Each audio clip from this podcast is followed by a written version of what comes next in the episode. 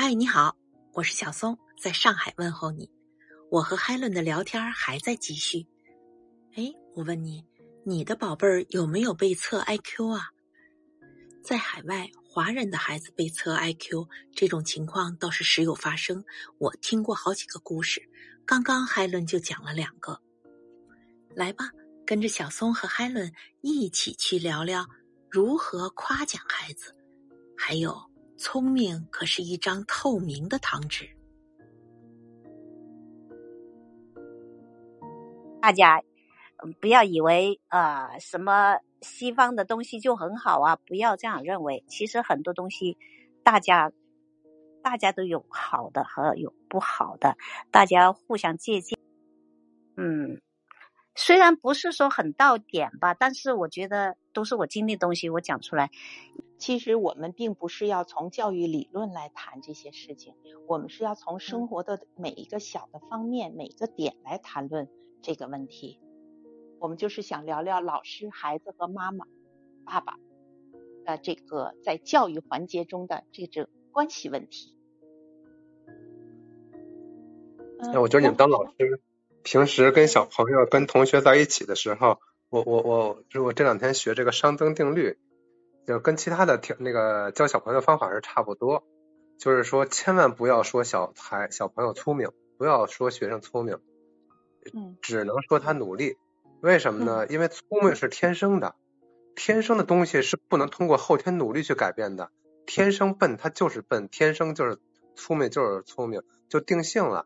这个人没有努力的空间了，所以千万不能说他因为聪明学习成绩好。如果说他聪明成绩好，这孩子一生基本就毁了。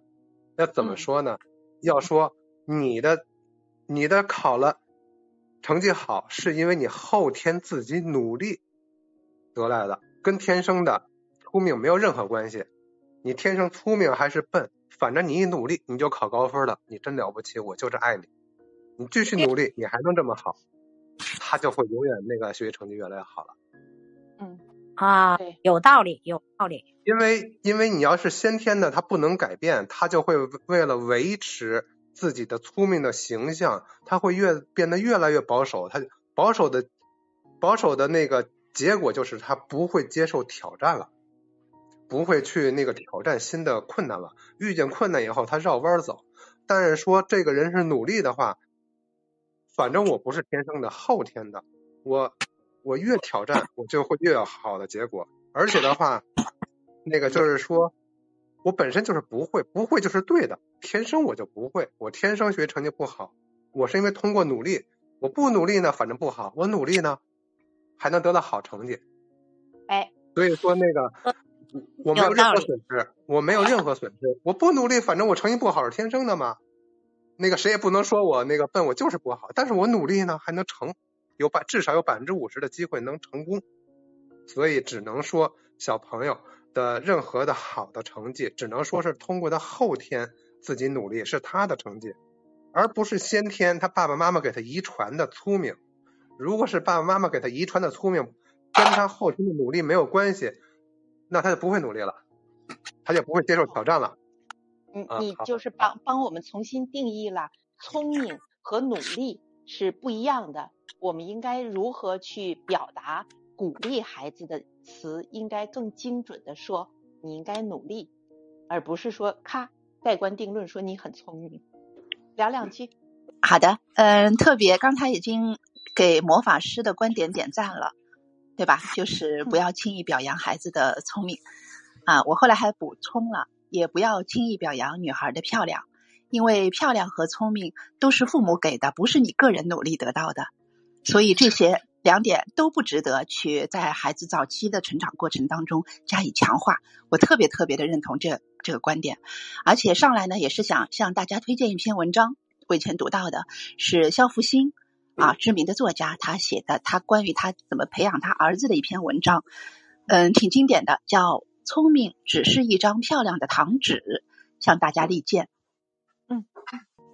他儿子其实小时候，呃，就是嗯，一开始也是不太用功的，但是后来他的内驱力一旦爆发了以后，学起来真的非常非常的刻苦，嗯，为了学好英语，他是有一个文章当中写到了那个小标签，他是把家里的嗯很多他想要了解他的英文名的这些家具啊、工具啊、用具啊，全都贴上小标签，来进行一种刻苦努力的这样的刻意练习的那个训练，才导致了他的儿子后来好像叫肖铁吧。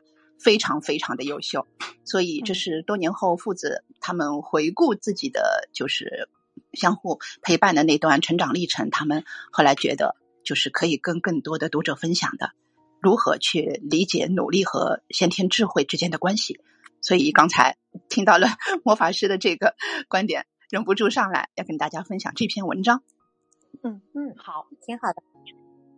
而且小松的那个好像谈东西文化的对谈的节目，我也去听过。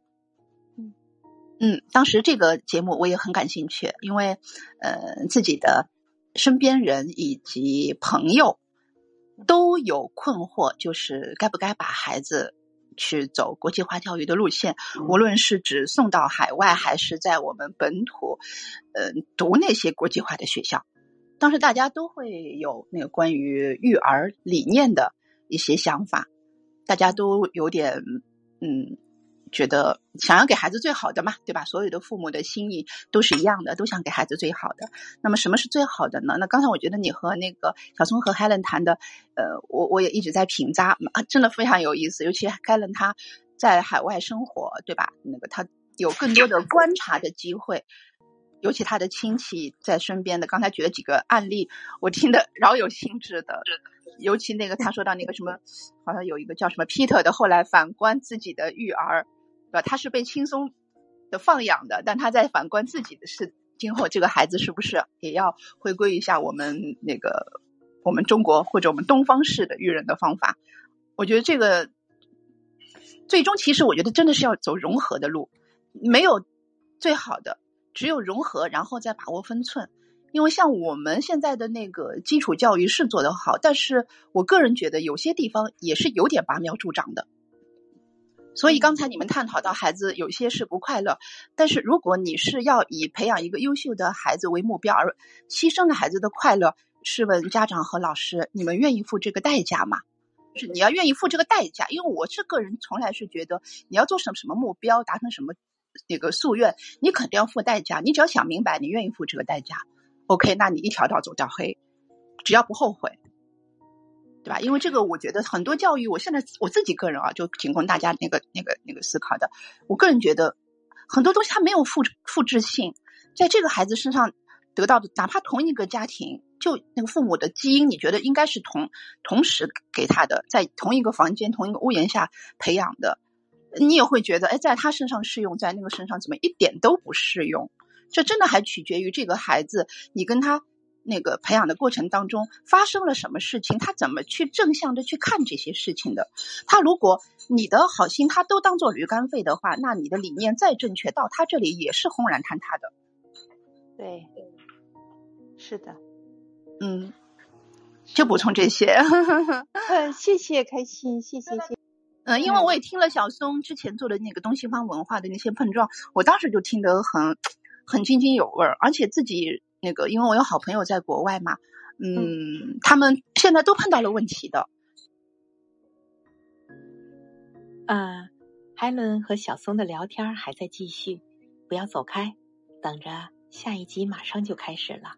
趁着休息的时候，如果你喜欢小松和海伦的聊天。就帮小松和海伦点赞、关注、收藏啊！如果有话想跟小松说，就在下面留言吧，小松第一时间回复你。